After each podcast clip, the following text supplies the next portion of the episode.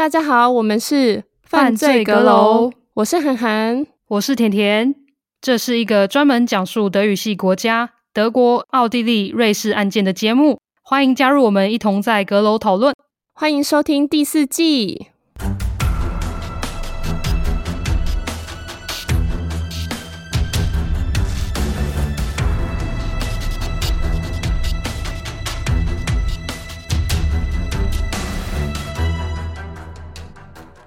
嗨，大家好，我是甜甜。嗨，我是涵涵。今天我想分享的案件是关于诈骗，主要是因为去年二零二二年十月的时候，我的婆婆差点被骗了一大笔钱，然后就让我想要来分享一下诈骗类的案件。那也因为诈骗手法的不同，所以我在第四季开播前，就是在我们休更的时候，我有向阁友们去收集他们曾经遇过的诈骗故事，然后希望能分享他们的经验。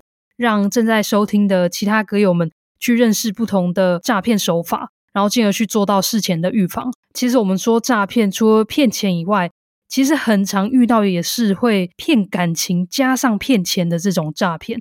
那我今天要讲的案件就是这样一起，因为这个诈骗人的这个骗子呢，他骗了好多个德国的女生，所以我这个案件这次案件，它虽然可以讲很久，但是是分成不同的故事。所以大家想要听比较大型案件的话，这一集可能就比较不适合你。讲完这个案件之后，我会再分享我婆婆的故事。最后呢，再由涵涵来分享其他歌友们的故事。这次分享的案件，我是看了德国的 ARD 的 Crime Time 真实犯罪纪录片而得知的。也因为网络上的资讯没有太多，或是很多都还没有公开，因为调查其实还在进行，所以接下来会分享的很多内容。都是参考这个纪录片，片名叫做《Der Trauerschwindler》。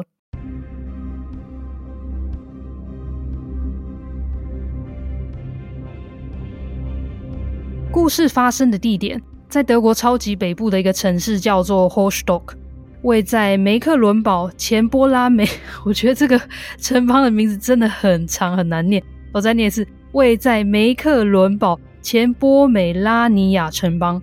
某一天。一位年轻的妈妈阿娜，她发现自己刚出生几个月的孩子身体渐渐变冷，渐渐失温，最后她的小孩就在婴儿床上过世了。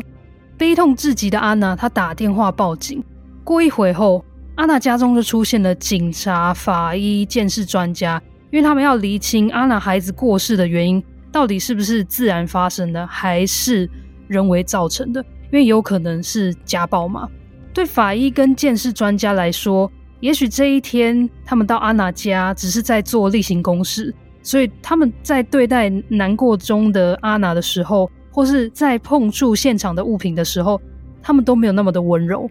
他们就翻遍了整个抽屉、柜子，衣服都乱丢在地上。那他们就冷冷的站在婴儿床前方拍照查看。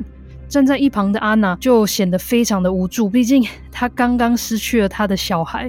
那现在家里又来了那么多的陌生人，警察还要一直质问他事情，所以他就真的很希望这时候就有人安慰他，因为他当时是单身的状态。当警方抵达现场，看到过世的婴儿后，他们其实就也有立刻打给一位开设殡葬业业者 Benjamin K。他抵达现场后，他看到一旁不知所措的阿娜，他就立刻走向前，一手温柔地放在阿娜的肩膀上，告诉阿娜说。节哀顺变，他轻声与坚定地对阿娜说：“他的小孩现在就放心地交给他吧。”宾亚明卡他把被丢在地上的玩偶拿了起来，也好好的放在婴儿遗体的一旁。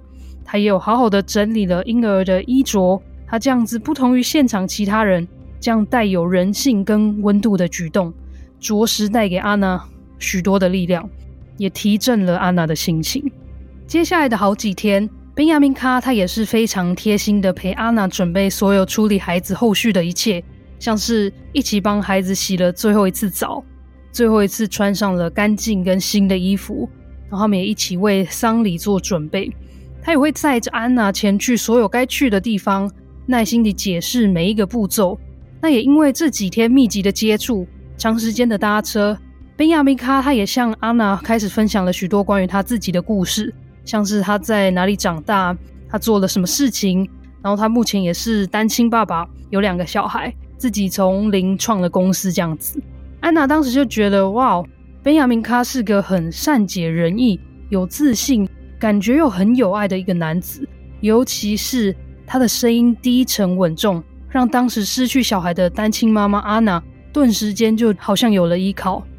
安娜孩子丧礼结束后，他就跟宾亚明卡渐渐发展出了更深的感情，所以两人在丧礼结束后还是有继续保持联络。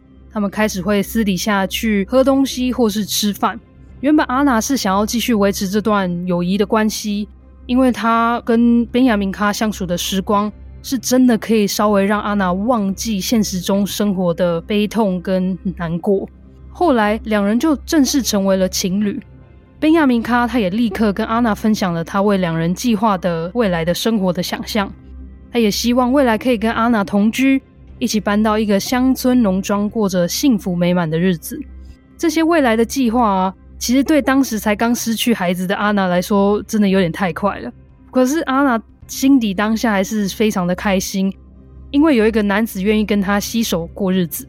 两人在继续交往的期间，宾亚明卡他也会开始向安娜分享更多关于自己公司的事情。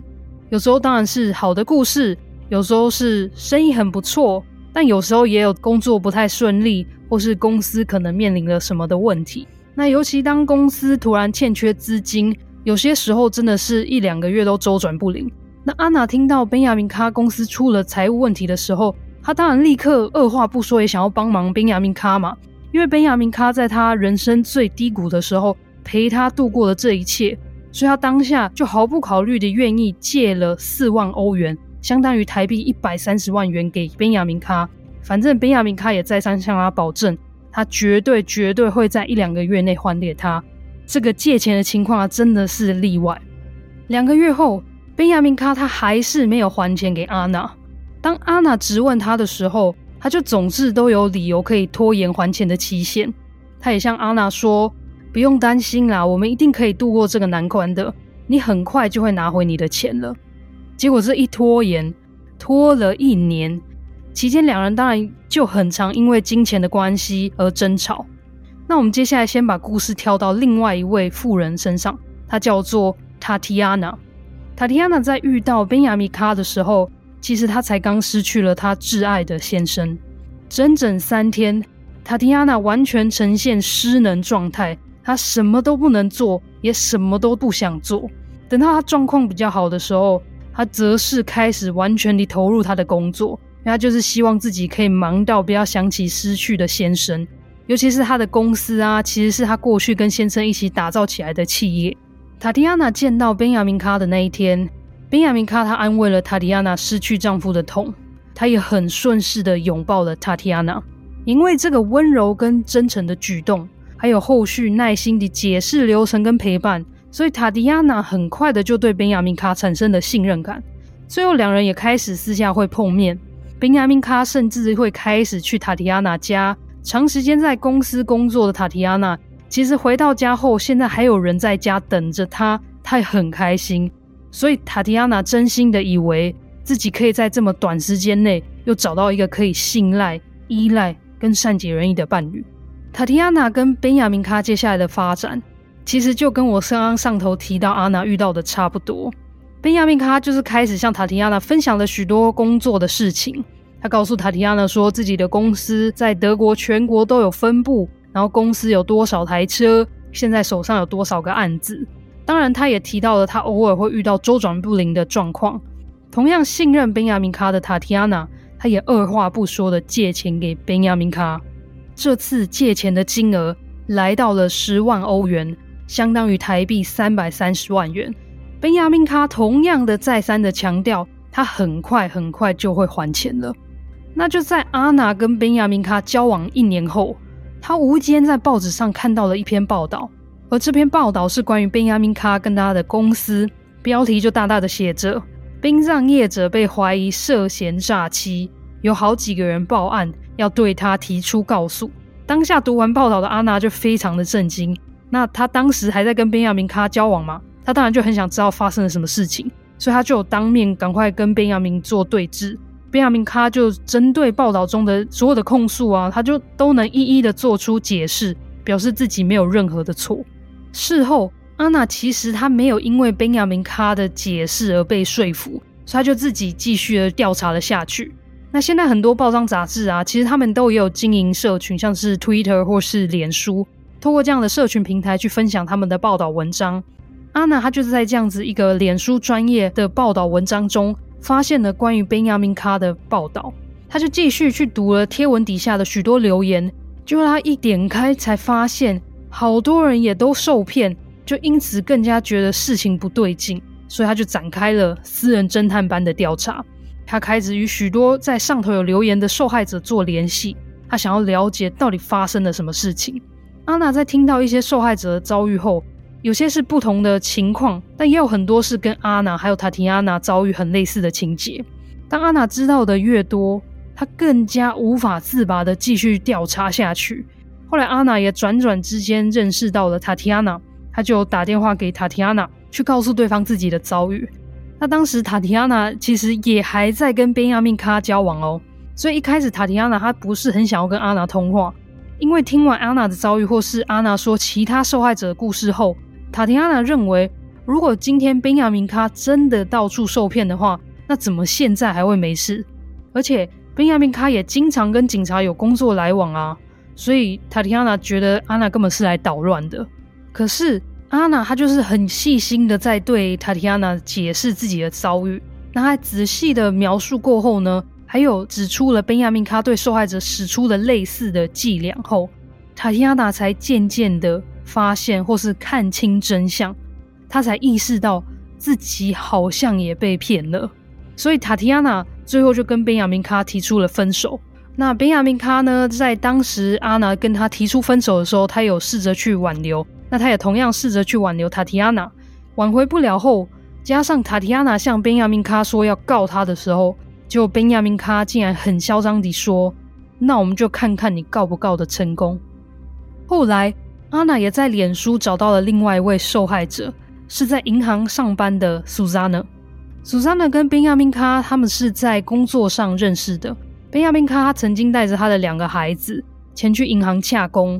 那因为宾亚明卡他就是要渐渐地把自己公司的财务所有权等等的慢慢移交到他小孩的身上，所以他需要向一直以来有生意往来的银行说明，让这个移转跟交接进行的比较顺利一点。在多次在工作上有来往之后，其实就让苏珊娜还有宾亚明卡有很多接触的机会。那后来宾亚明卡干脆就约了苏珊娜私下碰面。当时单身，然后已经离婚二十多年，也正在寻找一段长久稳定关系的苏珊娜，她就答应了这个看起来很友善、事业有成的宾亚明卡的约了。某一次约会的时候，宾亚明卡他就问了苏珊娜的岁数，得知苏珊娜岁数的宾亚明卡回他，他看起来一点都不像那个岁数，看起来年轻多了。结果当下听了又开心又娇羞的苏珊娜就回说。啊，我也觉得我自己很像十七岁的小女生，正在第一次约会一样。呵呵，然后当下讲的时候呢，她的脸也是渐渐的变红。宾雅明卡呢就继续问苏珊娜说：“哎，你干嘛脸红？”苏珊娜则笑笑的说：“如果你跟我一样大的话，那我根本就已经七十岁了。”这时候很懂得撩女人的宾亚明卡他说：“我在你的眼中看见的是一个女人。”而我对这个女人很感兴趣，年龄的差距对我来说不算什么。听完这么诚恳又动人的话后，苏珊娜可以说是心花怒放，脸上绽放了幸福的笑容。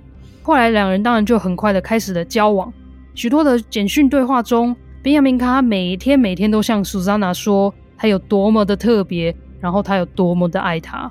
接下来的某一天，宾亚明卡他向苏珊娜说。他找到了一个车商，提供了很便宜的价格，让他可以买公用车给女儿。可是他现在没有现金，但是车商提供了这个折扣啊，一定要立刻买车才能买到。所以宾亚明卡就向苏珊娜开口借了钱。当下陷入爱河的苏珊娜，她同样也二话不说的拿出自己存很久的存款，她一次借给宾亚明卡超过四万欧元，相当于台币一百三十万。还好的是，在银行工作的苏珊娜，她对于借款的部分呢、就稍微小心一点，所以她当然也有自己的坚持。她就向宾亚明卡强调，一定要有借有还。宾亚明卡的女儿呢，她也很配合爸爸的演出，她就很诚恳又开心的向苏珊娜道谢，感谢她出资借钱，让宾亚明卡的女儿可以买到公用车。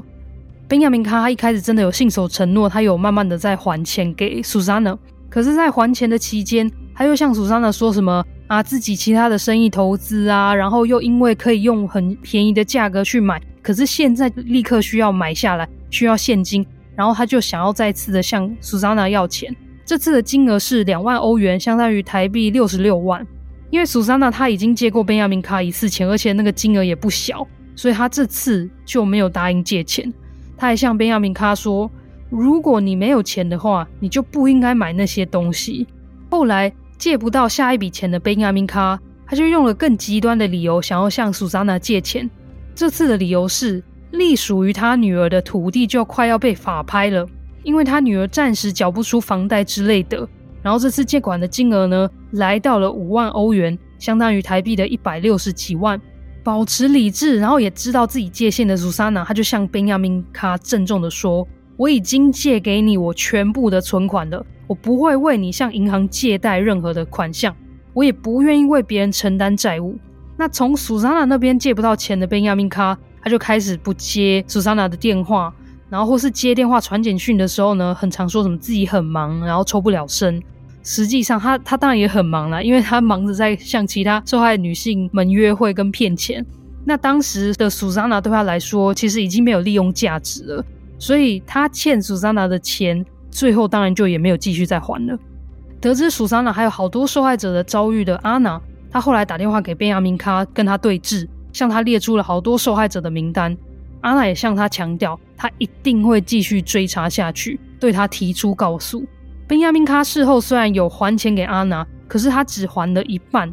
大家就会想说，那安娜为什么想要一直继续调查下去？其实是因为她希望可以让其他正在或是潜在的受害者。可以尽快的终止这段关系，因为他们的荷包也才可以止血，然后让这件事件曝光之后，这样才不会有再有人去掉入宾亚明卡设的陷阱。宾亚明卡他除了透过处理别人的后事而认识这些女性受害者外，其实受害者之中也包括他旗下的女员工，还有一位在案发现场有接触而认识的女警员。本亚明卡他过去的女员工伊娃。他从二零一三年的时候开始在本亚明卡的殡葬公司工作。一开始，他主要负责行政文书、照顾家属、清洗遗体、保持环境整洁等等的。后来，他也开始负责葬礼现场的布置。面对一个看似善解人意、成熟稳重、事业有成又蛮有魅力的上司，Eva，她当然就跟其他女性一样，很快的就爱上了宾亚明卡。最后，她也跟宾亚明卡。变成了一对情侣，可是因为两人在同一家公司工作，而且又是老板跟员工的身份，所以两人就决定要谈地下恋情。不过其实同时间啦，宾亚明卡他还跟其他四到五位女性正在交往，可是他就也很厉害，完全没有露出马脚。他让每一位女性呢，在同一时间都不知道自己原来被劈腿。当时陷入爱河中的伊娃，她为了爱啊。他甚至还超时工作了好长一段时间，可是他从来没有向贝亚明卡要过任何加班费。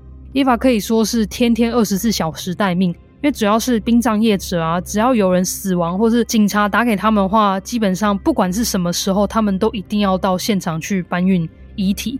伊娃他就这样子在拼命的为宾亚明卡工作，然后他完全没有放过任何一天假。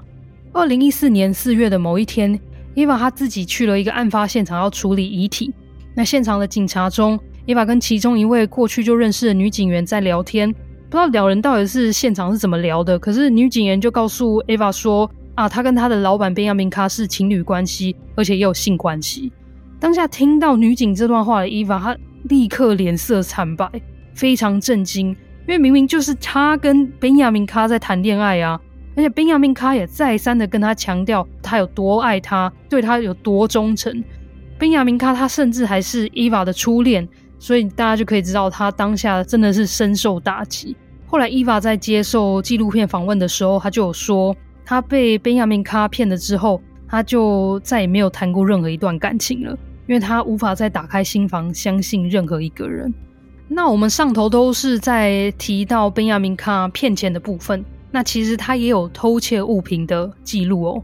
住在拜仁邦的 Yulia，他的妈妈住在 h o s t o c k。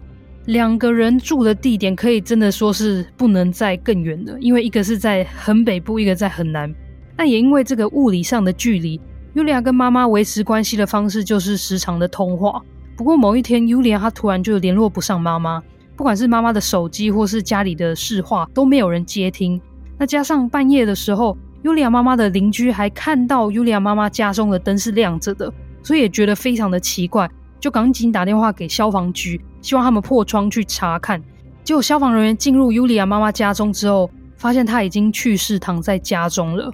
得知妈妈过世消息的尤利亚，她立刻赶到德国北部去处理妈妈的后事。可是我刚刚有说，尤利亚住在拜仁邦，所以她基本上也无法时常的来 h o s t o c k 来处理她妈妈的后事。因此，宾亚明卡就向尤利亚提议。要不要就授权同意让宾亚明卡来全权处理他妈妈的事情，这样尤利亚也不用跑来跑去。尤利亚呢，就因为这样子，宾亚明卡给他的良好形象跟信任感，就接受了宾亚明卡的提议，授权让宾亚明卡处理妈妈所有的后事。但其实宾亚明卡他另有打算，因为宾亚明卡呢，他得知尤利亚妈妈当时被发现过世的房子啊，其实是他妈妈的。所以他就向尤利亚提出说，他想要买下这间房子的意愿。双方在讨论过后，直到在公证人那边正式签约的那一天前，宾亚明卡他都承诺说，他每个月会付一千欧作为房租，但是这些金额可以后来用来抵用在购屋价格上。可是三四个月过去了，宾亚明看他一笔钱都没有缴，那尤利亚就打电话询问他，他才向尤利亚说啊。他正计划要建造一个焚化炉，所以他正在向银行申请贷款。成功贷款的话，金额会有一百万欧元。这笔金额呢，就可以让他也直接买下尤利亚妈妈家。可是因为那个金额比较庞大，所以如果不幸的话，银行贷款可能要二到五年才会下来。尤利亚听完之后，他就直接说：“那当然不行啊，因为我要今年，我现在就要卖掉这间房子。”后来，尤利亚的儿子他就想说，因为小时候都要去阿嬷家玩，那他想要在房子被卖掉之前，想要再回去看看阿妈住的地方，所以尤利亚就跟儿子就特地的从拜仁邦开车去北部的阿嬷家。没想到他们走进家门口的时候，突然听到房子里面有声音，按了门铃之后呢，有一个男子前来应门，对方是一位油漆工，男子就问了尤利亚的身份，尤利亚就看，然后呃，我是这间屋子的所有人。他并没有请人来这边装潢或是粉刷耶。油漆工则向尤利亚解释，他是从贝亚明卡那边接到指示的。那尤利亚妈妈家的什么壁纸啊都被撕下来，家具也被搬走，家里可以说是面目全非，家徒四壁这样子。后来尤利亚她就在她妈妈家中，就是车库、储藏室也看到一些她不认得的家具、物品跟照片，然后她才意识到，靠，宾亚明卡应该是拿走了其他过世的人家中的物品集结起来，然后放在那个储藏室，他才意识到他遇到了一个骗子。那因为尤利亚跟宾亚明卡他们就从来都还没有正式的跟合法的签约过嘛，所以尤利亚他就立刻对宾亚明卡提告。可是不知道为什么，他调查就很快被终结了。那宾亚明卡也没有得到应有的惩罚，不放弃继续调查，然后还想要对宾亚明卡提告的尤利亚，他也辗转的在网络上认识了安娜。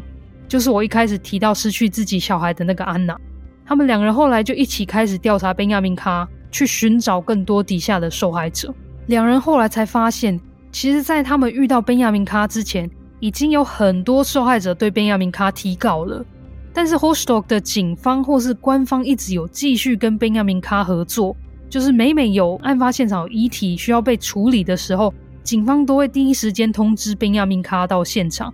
这也因此让阿娜还有尤利亚就更加气愤，因为如果警方正式的对宾亚明卡调查的话，那么也许早就停止跟他的合作关系，他们也许根本就不会遇到宾亚明卡这个骗子了。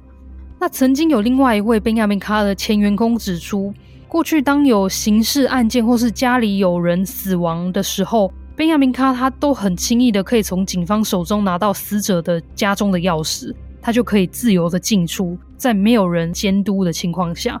这位员工呢，就曾经有一次一起跟宾亚明卡去某死者的住处，他就亲眼看到宾亚明卡把现场找到的香烟呐、还有两百五十欧元放进自己的口袋中。后来，这位死者的女儿甚至还发现宾亚明卡偷了他们家中的电视，然后也放话说会报警处理。但是可惜的是。后来又什么事情都没有发生，宾亚明卡还是继续在偷其他死者家中的贵重物品，这些都是多亏了警察帮了宾亚明卡。针对自己客户做的偷窃事情啊，宾亚明卡的律师他在纪录片中是这么说的：他的客户是经过与死者家属的讨论后，对方说可以变卖这些物品，获得的金钱呢，宾亚明卡他就会用来抵消死者家属需要付他的账单。当纪录片导演问律师：“那你要怎么解释这么多起针对宾亚明卡的偷窃案件呢？”律师只回：“只能说那些死者家中遗失的物品，可能是死者亲戚们辗转卖掉的，或是可能有其他人偷走了。提出告诉人人都可以。我也曾经对某人提到过啊。我有听错吗？你说警方已经针对许多宾亚明卡的投诉还有控诉，可是还继续跟他合作？”所以，警方给殡葬业者死者家中的钥匙，在德国是正常的吗？因为我看在台湾都是，就是警方在现场拉封锁线的时候就，啊，他们可能收证完成就会请殡葬业者把就是死者带回去处理。但是通常好像很少看到会直接给钥匙的，耶。在德国也是这样子啊。所以我很不清楚为什么一个殡葬业者在已经遗体都已经不在那个家中之后，他还需要再回去那边一次。所以，我这个部分我其实也不太懂，为什么当时可以发生这种事情。那 Rostock 的警方发言人他在受访的时候是这么说的：他说，在某一些情况下，警方确实会给殡葬业者死者家中的钥匙，可是他们是后来为了避嫌，就已经开始禁止这项行为。那发言人他也承认，过去跟宾亚明卡的合作啊，其实也不是那么的合适，尤其是宾亚明卡就利用了他们警方。去树立他专业跟优良的形象。可是不管如何，警方当时跟宾亚明卡是有签约的，而宾亚明卡他都有履行合约上的义务。可是也不应该给他钥匙吧？就只要在警方在的当场去处理完现场的状况就好。而且你说宾亚明卡他如果被举报过很多次，已经就偷死者家里的东西，警方不觉得需要调查一下他吗？或是需要终止合约？因为毕竟，假设今天这死者如果是意外啊，或者是自杀，那可能还好。可是不管怎样，警方都是需要调查这个死者是不是有他杀的嫌疑嘛。所以偷东西等于会偷到证物，诶，警方都不会担心吗？其实如果只有两起案件，可能还好。可是其实据我了解，可能已经到十起至少。依照警方专业的作为，应该是要有起疑的。可是我不得不说的是，宾亚明卡他除了可以玩弄许多女人的感情之外，他的魅力啊，真的是同样也施展到了警察界。这也是为什么他每次就是有遗体要运送的时候，警察真的都是直接打电话给他，很会社交就对了。这个人真的真的，他就是去现场的时候，他都直接跟警察，因为在德文我们不是就是有讲 Sie 或是 Du，就是您或是你，嗯、他跟所有的警察都是可以称兄道弟那种，就是用 Du 来称呼大家。所以他真的是可以跟大家打成一片这样子，就是不管男警员或是女女警员，趁打成一片，然后找寻那种漏洞，然后就让大家相信他。对，所以大家就想说啊，他认识的没关系，就让他进去又不会怎么样。所以这也是为什么过去警方就是给他的死者家中的钥匙，让他自行的前往。在警方接获了这么多针对宾亚明卡指控的偷窃行为的时候。其实警方我不知道到底是发生什么事情，但他们当下还是仍然选择相信宾亚明卡的为人，相信他不会做这件事情。然后呢，他们也是蛮死脑筋的，他们就是每一次的报案，他们就把这一次的案件当作是独立的，当然是每一起案件都要独立的调查，可他就是把它当成是独一无二的一次性的案件做调查。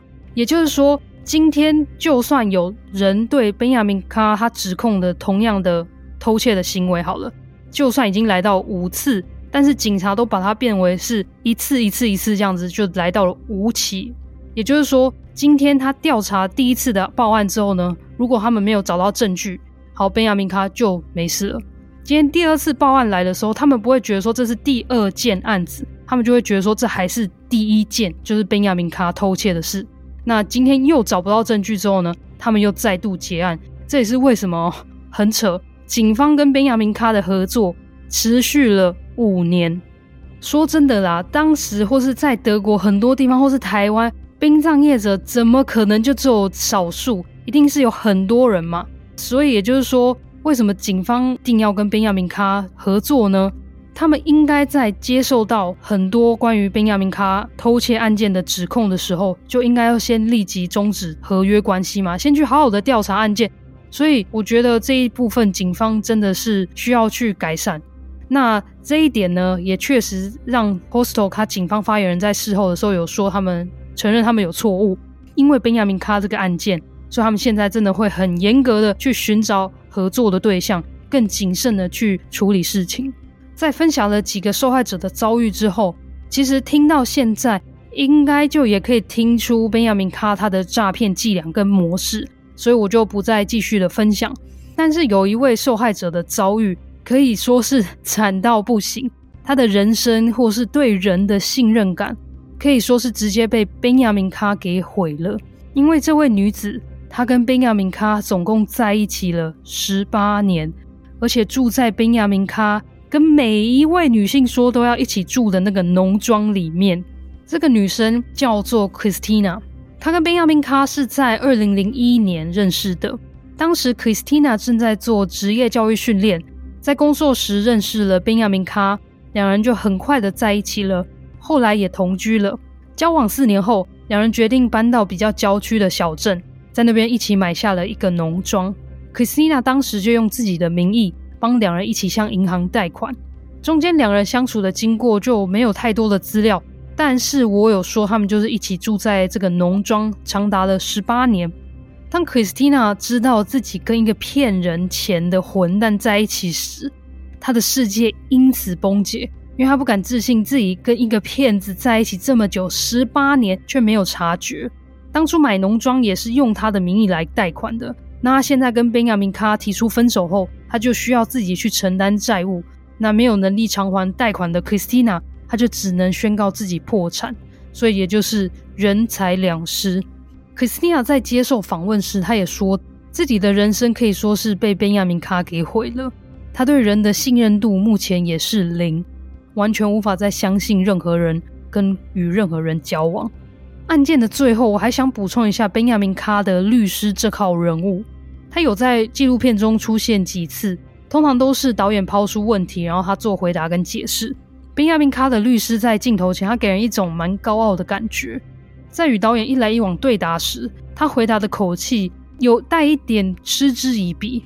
他理所当然的说着，同时与多名女子交往，或是刻意对女子们友善，向女子们承诺办不到的事情，甚至是把自己包装成一个成功人士，这些都不是件违法的事情。这些女性都是有经验的成人。她们有能力自己决定事情，决定要不要借钱给别人，所以真的要说的话，是他们的错，而且他们也有从我的客户身上得到回报啊。导演就回问律师：“呃，请问女子们得到了什么？”律师回：“他们几乎每周都跟我的客户上床，都也很享受其中啊。”律师还说：“这些女人们是他们自己决定要借钱给我的客户。”借钱给一个经营不善、急需用钱的公司，导演告诉律师，这些女人们根本都不知道你的客户的公司有财务问题。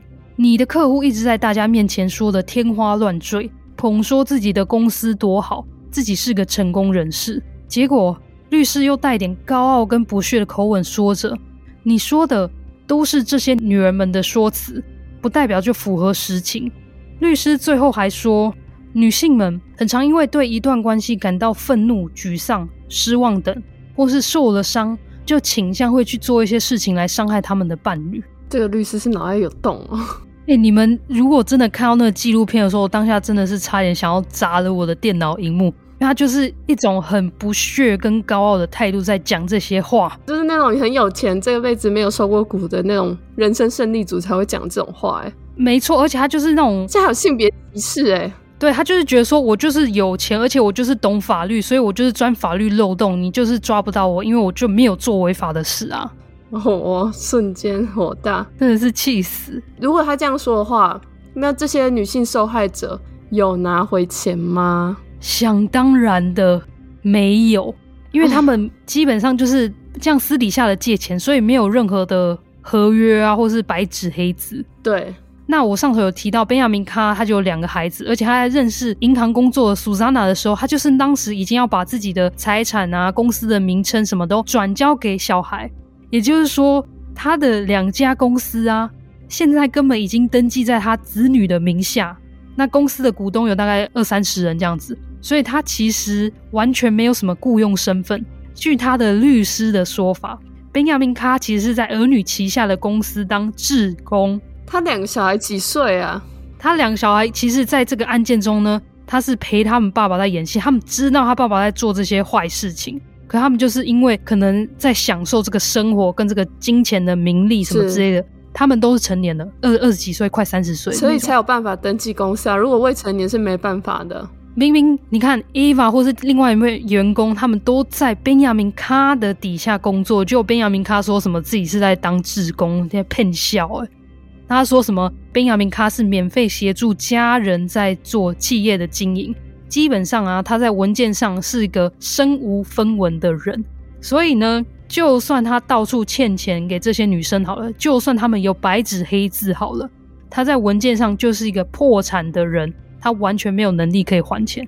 那些受害者女性们也要不到钱。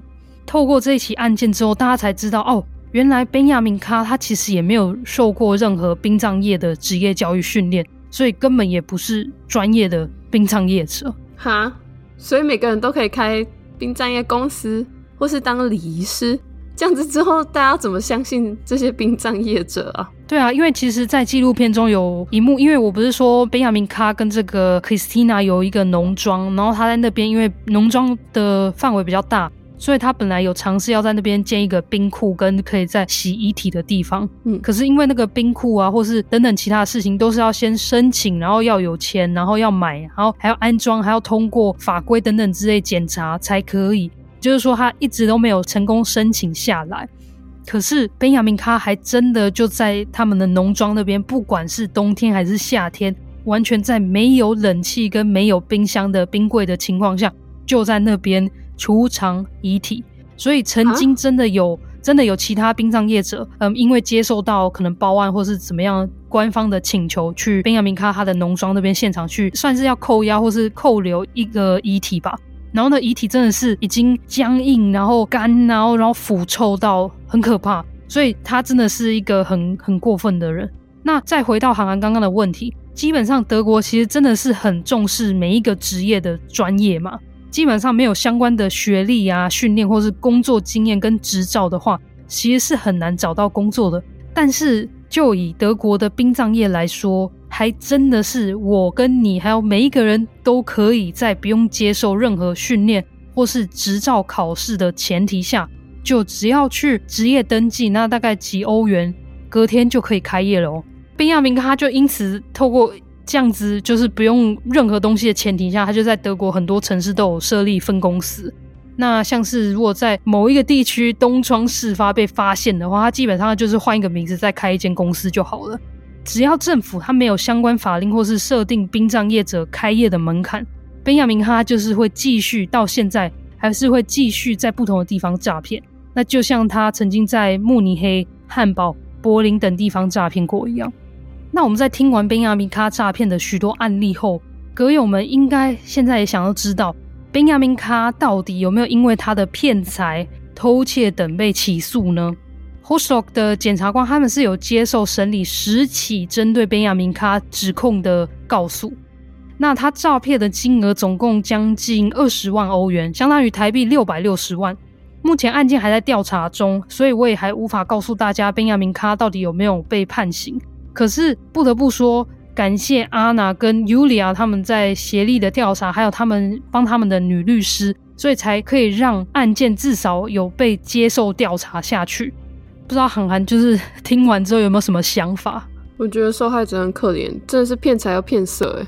你说单纯其中一个可能就算了，然后骗财又骗色，还骗感情，我觉得这是真的很伤，而且他都是在趁人之危，都是在那种受害者最脆弱的时候，我觉得那个真的是毁掉人家一一辈子，哎，真的，对啊，好不容易哦，在最脆弱的时候找到一个可以相信的人，结果他直接把你的信任压在地上，直接踩扁，踩扁，对啊，我觉得这是真的非常可恶。这就是他可恶的地方，所以还好阿拿一开始就是没有被他说服，然后才继续调查下去，也因此有了这部纪录片，然后也因此才让这起案件真的才达到更大的曝光。因为毕竟 Hostel 它是在德国非常的北部，嗯，加上这起案件是诈骗钱，可是他又不像是经济犯这么多钱，或是他有杀人或怎么样，他是有法律漏洞可以钻的，对，因为他就破产嘛。所以说真的也不太可能一直被持续的报道。那我真的是透过这个纪录片，我才知道这起案件的。而且德国那么大，他只要换一个地方重新来就可以了。所以这种人最适合就是要让他社会性死亡。没错，但是因为你也知道德国就很重视隐私啊，然后哎、欸，所以你不知道他长什么样子哦？我不知道他长怎么样啊。可恶，真的就没有达到社会性死亡的效果。没办法，没办法，因为一来是案件还在调查，所以他还是目前是无罪的。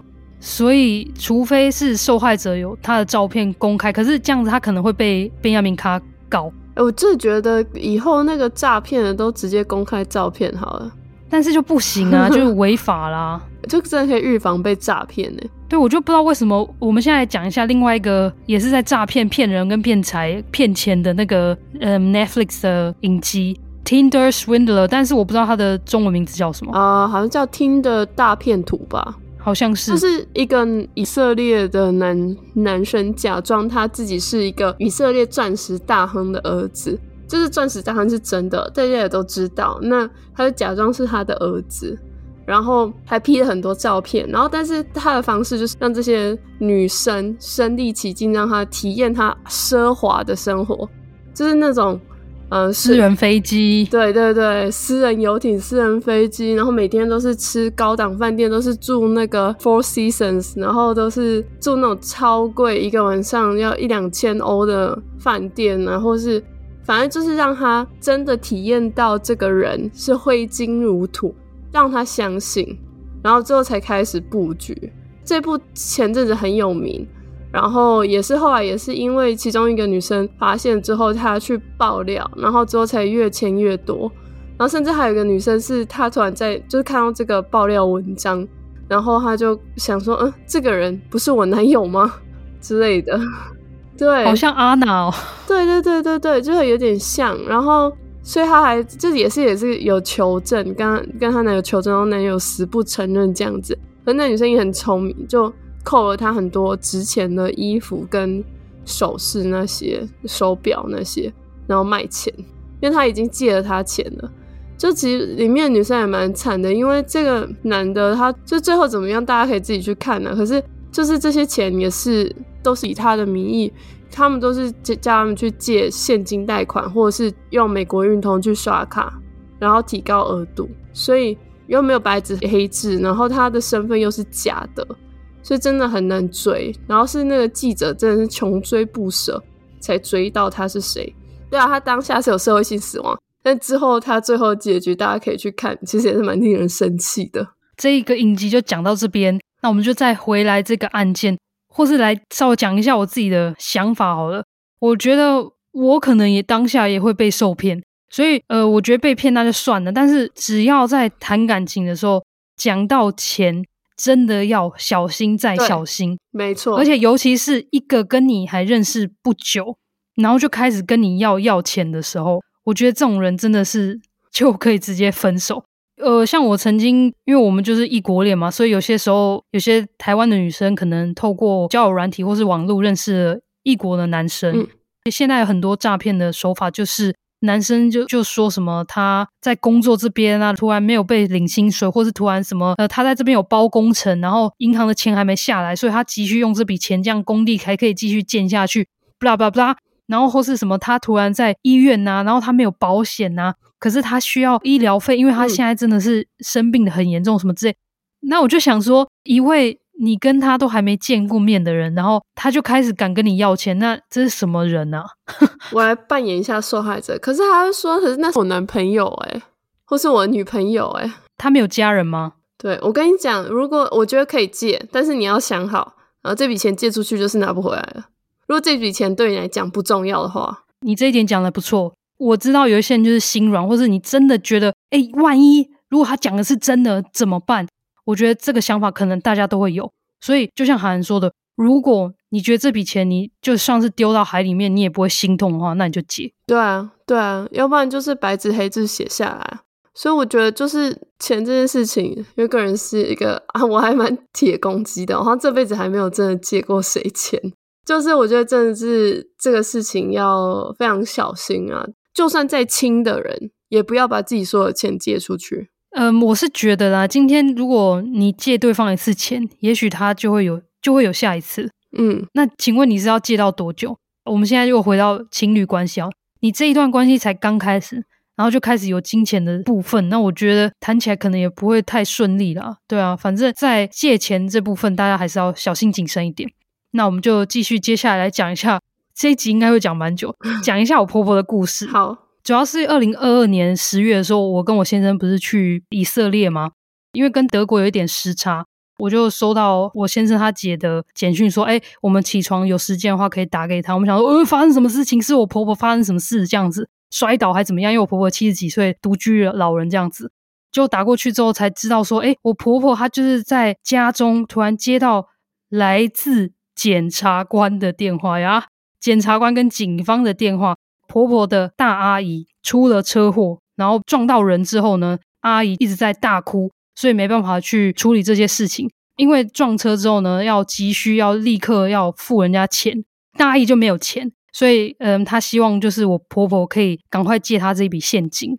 过去是因为我婆婆曾经真的是有接收过大阿姨金钱的支援资助，所以他们感情其实很好。那因为有这个基础下呢，我婆婆当然是在遇到这种危急的情况的时候，我婆婆当然也很愿意要借大阿姨钱。然后，尤其是因为当下就是检察官有警察，然后后面背景又是有大阿姨的哭声。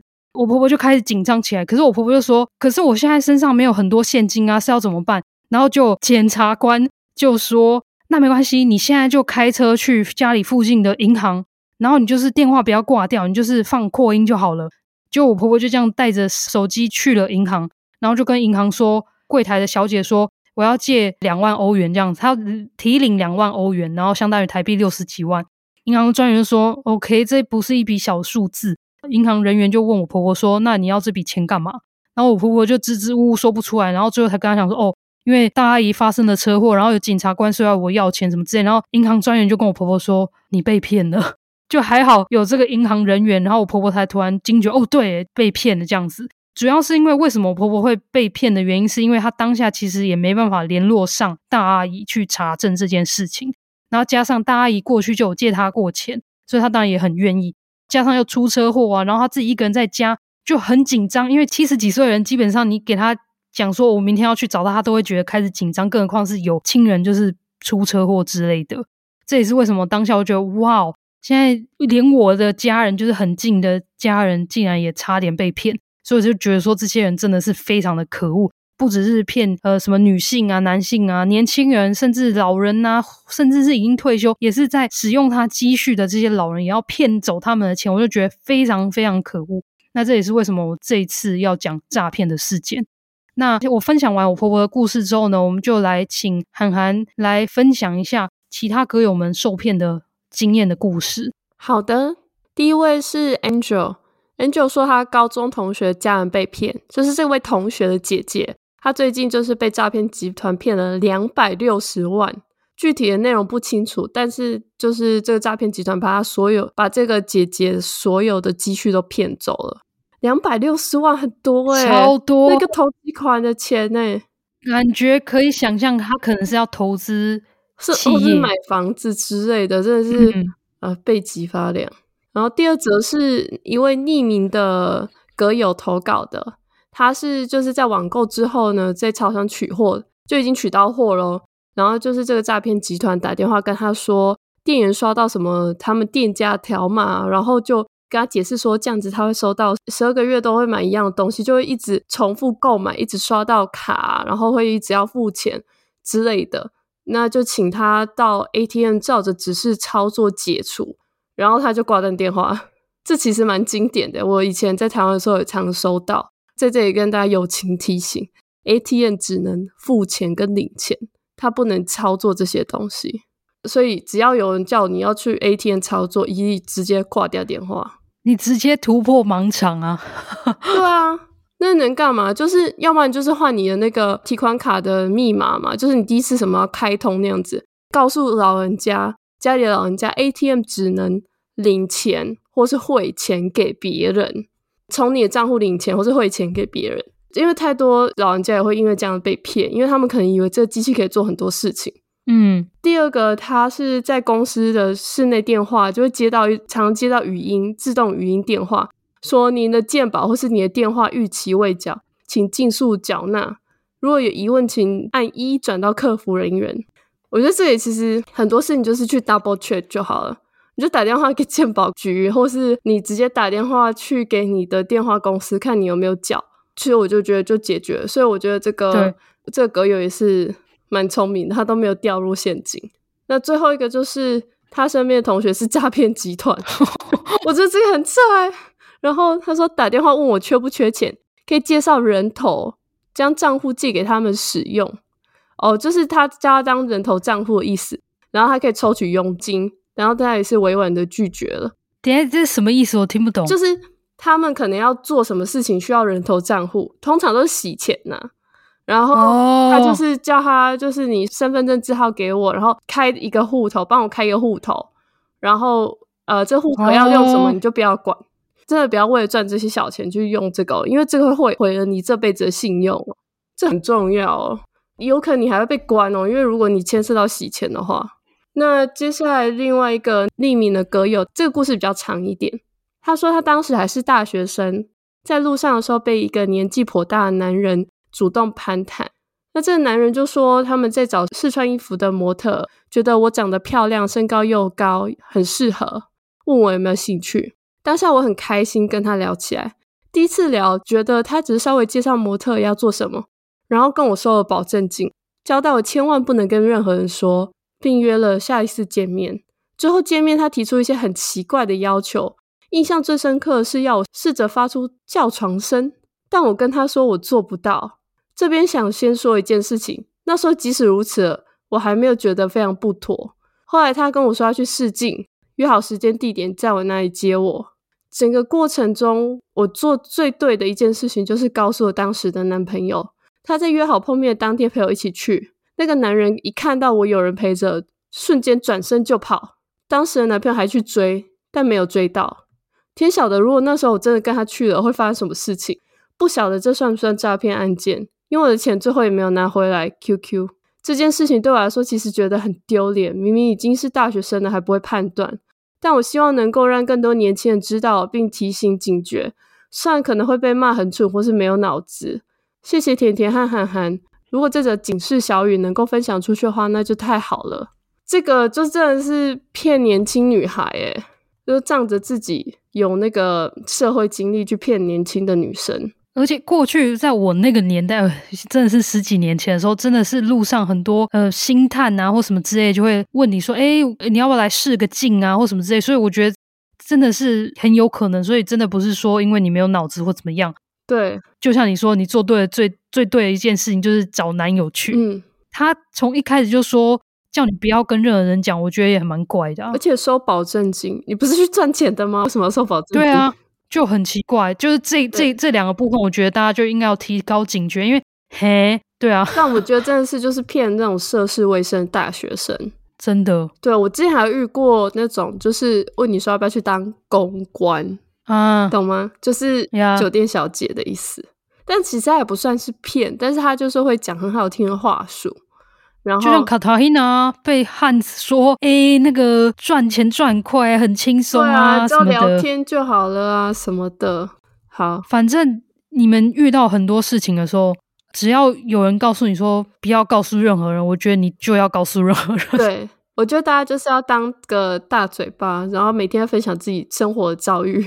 因为我觉得你就是跟两三个人讲，我觉得就是一定会有不一样的声音。嗯，那你就可以稍微思考一下，因为有些时候我们真的是嗯，嗯会有一点盲点的时候，这时候去跟别人讲就比较好。那下一个是一直想喝真奶却迟迟没买的女子，抬头好长。她说这次是就是没有被榨取钱财，但是却诈骗各资的事件。有一次，他接到中华电信电话，说他电话号码被盗用，现在对方已经用了他的电话号码积欠了很多的电话费用，问我认不认识在台北的人，因为他们追踪到电话播出的地点在台北。我听到其实有点小疑惑，而且有点不安，所以就问对方应该要怎么处理。对方说就是要这位没有买真奶的女子给他电话号码和姓名。那还有一些个资，就是身份证字号啊、年纪之类的。当他给了对方资料之后，这个打电话的人还很亲切的说：“哦，我一定会帮你处理的。”然后处理完之后会再次通知他。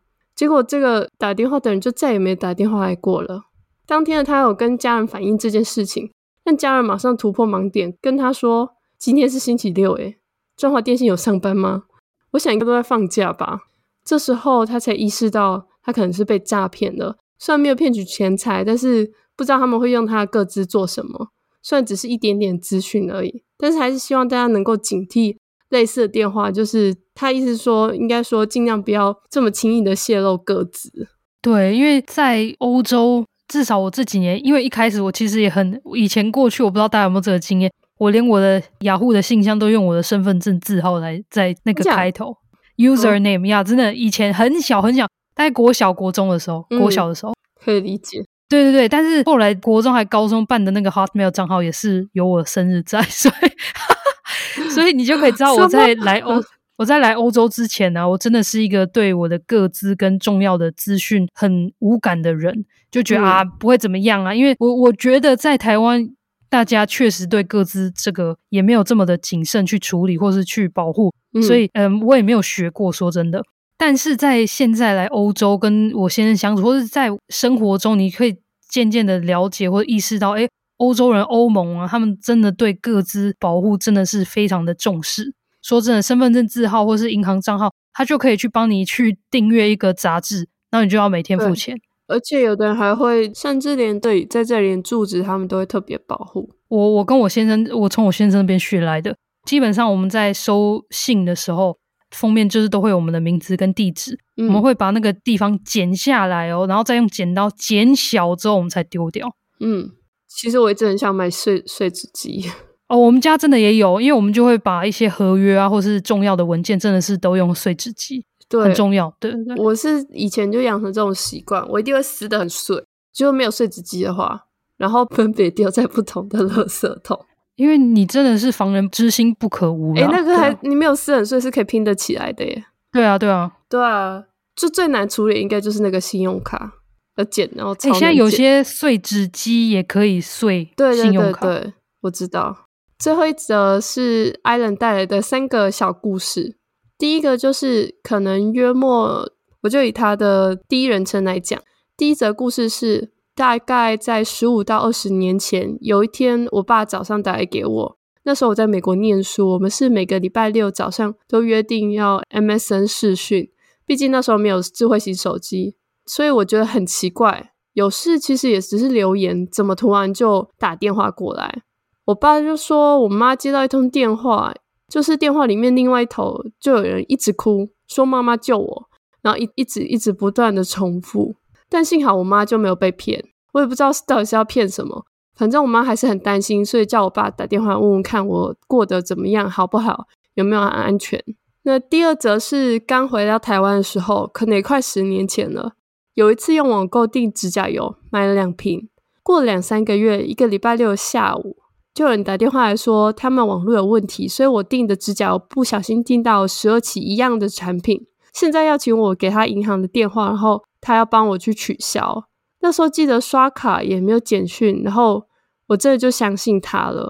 但是我记忆非常差，所以我问他说：“可是我不记得刷到哪一张卡。”结果他竟然回我说：“没关系，随便一家就好。”当时想说：“傻小，他就一直说，对，没关系，我们可以帮你取消。我当时就觉得很烦了，毕竟那时候在外面逛街，而且我觉得是诈骗，所以我就说好啊，你刷啦，你帮我寄十二次一样的商品来，然后就被挂电话了。这个很好笑。第三个是确诊的时候，那时候每天收到超多简讯，叫我进去填一些什么补偿金啊之类的，我是一个都没有点开，但真的每个网址都有 docgof4，这个我怀疑是诈骗。但我又不是很确定，我相信大家最近应该会常收到那个超商，连我在德国也会收到啊，真假的？就什么对，就是过去台湾确诊的话，如果你有保险或怎么这样，可以申请补助。嗯，然后我就真的很常收到这个链接。哦，我之前在听到朋友说，除了确诊之外，就是会说你在某某超商有什么东西，然后请点这个链接，这种链接都千万不要点，因为那就是钓鱼网站，然后是什么 DHL。之类的，对 DHL，对对，就是超多的。我们现在都很怕，尤其是公司也超怕的，因为有时候我们真的是有东西，可是有时候这种就很长一串，那个我跟你讲，那个网址非常长一串，那个都超可疑的。然后最后一个故事其实是四个故事啊，最后一个故事就是我去巴黎自由行的时候，到了巴黎铁塔那一站，还没有出去，就有两个人拦着我们说要看票。就刷了我们的票，在他们背着的机器上，就是一台背在身上的刷卡机，然后就说我的卡没有进入时候没有打卡，所以要罚款。他说应该要付大概五十欧元，但是我很不服，就说那我们去警察局。但是他说去警察局就是要付一百五十欧之类的，我就说那你去调监视器。反正后来我卢了很久，可是当时后面我还有表演要看，我就给他钱了。这个其实我不是很确定诶、因为维也纳查票，就基本上他们是会有个人穿着背心，然后他会给你看他的证件。然后其实基本上，如果你当下没有付钱，你之后再付的话，那个罚款是加倍的，是没错。呃，要去确定的是，有一些城市，尤其是巴黎、法国或是德国，有一些公车或是电车，你在上车的时候你要打票。对。但是如果有一些票是你直接上面有印你你买票的时间的话，嗯，那通常基本上就是直接已经有效了。嗯、所以也就是说，当下确实是也有可能它是真的。就是请大家再再三，如果大家来欧洲旅游，因为很很多国家我们都是没有那个闸口，所以基本上就是自由行政。那如果有人检查你的票的话，请他给你看他的证件，因为他们他们还是会穿背心，虽然我们可能穿便服，可能会有个背心。然后会带着证件，然后请他给你看他的证件。但是大家也要注意，就是进去的时候有没有打卡这件事情。我会跟大家讲，维也纳不管你买什么票，除非你是年票，基本上你都是要进去要打一次卡，这样才算有效。基本上你上公车，在公车门旁边，或是你上地铁的时候，你要下要下地铁的时候的那个手扶梯那边，基本上都是会在你看得到的地方，然后它上面小机器。它就是个机器，然后你就看到它中间就是有一个细缝这样子，然后让你可以好像可以放票进去，嗯、就就这样的一个机器，很简单。嗯、那你就打打看，如果你真的不确定，你就去问。对对，因为这个罚款是可以很高的，五十欧，维也纳是一百。德国目前至少我待的地方，黑森跟巴登符腾贝尔是六十欧。嗯，就是看这个城市，每个城市的收费都不一样。可是，就是如果大家如果来欧洲自由行的话，第一个就是要注意要打卡，还有就是如果遇到有人查票的话，请他给你看他的证件。如果他没有出示证件的话，通常我在德国遇到的都是他们直接大概两三个人上电车或者是地铁什么之类，然后他们直接有制服，对，然后他们真的就有机器。其实基本上我就不会不会看他们了，他们可是他们自己也会秀，他说：“哎，查票哦，这样子。”他们通常都会秀，如果没有主动秀的话，就是有点可疑这样子。但是在火车上就一定是绝对是看起来就是车长样子，对，那个你就是要拿出来，不要在那边撸 说你是谁，我不给你看这样子。因为上火车的话是一定要直接买票，你不能是还没有买票，然后啊我先上了车，那个高铁呃来了之后我先上 ICE 上车之后再买票不行哦，嗯、你直接要在上车前就要买好票。大家就用台湾逻辑想嘛，只是台湾有闸口嘛，你没有买票进不去嘛。好，到这里了，就是提醒大家一些生活。遇到生活上会遇到诈骗案件，希望大家就是要小心。对，然后或是你们突然有点不确定的时候，想要有第三者的意见的话，欢迎大家就是告诉我们，那我们就帮你突破盲肠。对，或者是密一个常会回你讯息很快的朋友，而且就是会跟你很很讲直接话的朋友。对，或是其实台湾警察还蛮好的。很谢谢这几位阁友们的分享，真的很谢谢你们花时间去填写这个问卷。那未来我也希望还有一些更多可以跟大家互动的方式。那我现在就来念一下赞助跟留言。本集节目呢，还有以下 EC Pay 的赞助。郑强他已经上次有赞助过一次，这是他第二次，感谢郑强。那再来是 Christy Lee，还有 Shari Chan，那也感谢你们两位对节目的支持。这一次呢，我们完全没有 MixerBox 订阅赞助的名单。那如果大家真的真的很喜欢犯罪阁楼，也希望我们一直更新下去，然后你有能力的话，也想要行动支持我们的话，真的很欢迎大家加入我们的订阅赞助。不知道我有没有跟大家提到，就是我先生在四月的时候又会继续回来德国定居了，到时候我就不用一直去比利时找他，所以我可能可能时间会稍微弹性，或是多一点，可以让我写案件。所以我目前是有一个想法，就是因为有一些 MixerBox 的订阅者已经订阅了超过一年了，所以我希望除了一直一些原本的一些服务跟内容外，我想要再增加一些福利。那其中一个福利呢，就是让大家额外免费听取独家的案件。那这个案件是我不会放在犯罪阁楼平时的那个集数里面，是真的是额外给订阅赞助者听，或是也许未来会用一次性单集贩售的方式在官网上线，但是还不知道。可是有可能是有这个福利，那所以如果你想要订阅的话，就赶快来加入喽。好，接下来就由我来念留言。第一则留言是。Mandy 六七二一，它的标题是太喜欢你们了，喜欢内容还有其他的延伸案件，终于可以听到欧洲国家的案件，听一集就深深爱上了，要继续加油哦，赞！真的觉得我们留言都完全不用讲，就是每个歌友都很知道的重点放在哪里，很谢谢你来留言支持我们，谢谢 Mandy，谢谢 Mandy。第二则留言是 Casey 零七六，他的标题是新手上路。我很喜欢听犯罪纪实的节目，通常听台湾的案件，因为在等待更新。在节目栏里面看到节目列表，想说来听听看，没想到第一次听就入坑了。第一次听德语系国家案件，可能是两位都来自台湾，两位的腔调我比较能适应。你们讲解的节奏我很喜欢，而且非常精彩，加油！会持续收听关注。哇哦，这一位是一个新阁友，欢迎耶，yeah, 欢迎。我看很多阁友，大家都是因为大家都是真实犯罪控嘛，所以都会轮流听。我自己也会，就是很好几个节目这样子轮流听。谢谢 Casey 入坑，那希望你继续关注我们哦，谢谢。最后一则留言是来自一亿零，但他说他要在念念留言的时候叫他艾丽卡。那他的标题是：天呐，好喜欢！第一次听到这个节目就直接中毒了，真的很感谢涵涵和甜甜做出优质的节目。谢谢你们，而且他留言完之后，他后面有大概一千个爱心。我不知道有几个，我不知道到底有几个，有没有数？我没有数了，我只是夸张的讲说一千个，可以感受得到他真的很喜欢艾丽卡，真的很喜欢阁楼。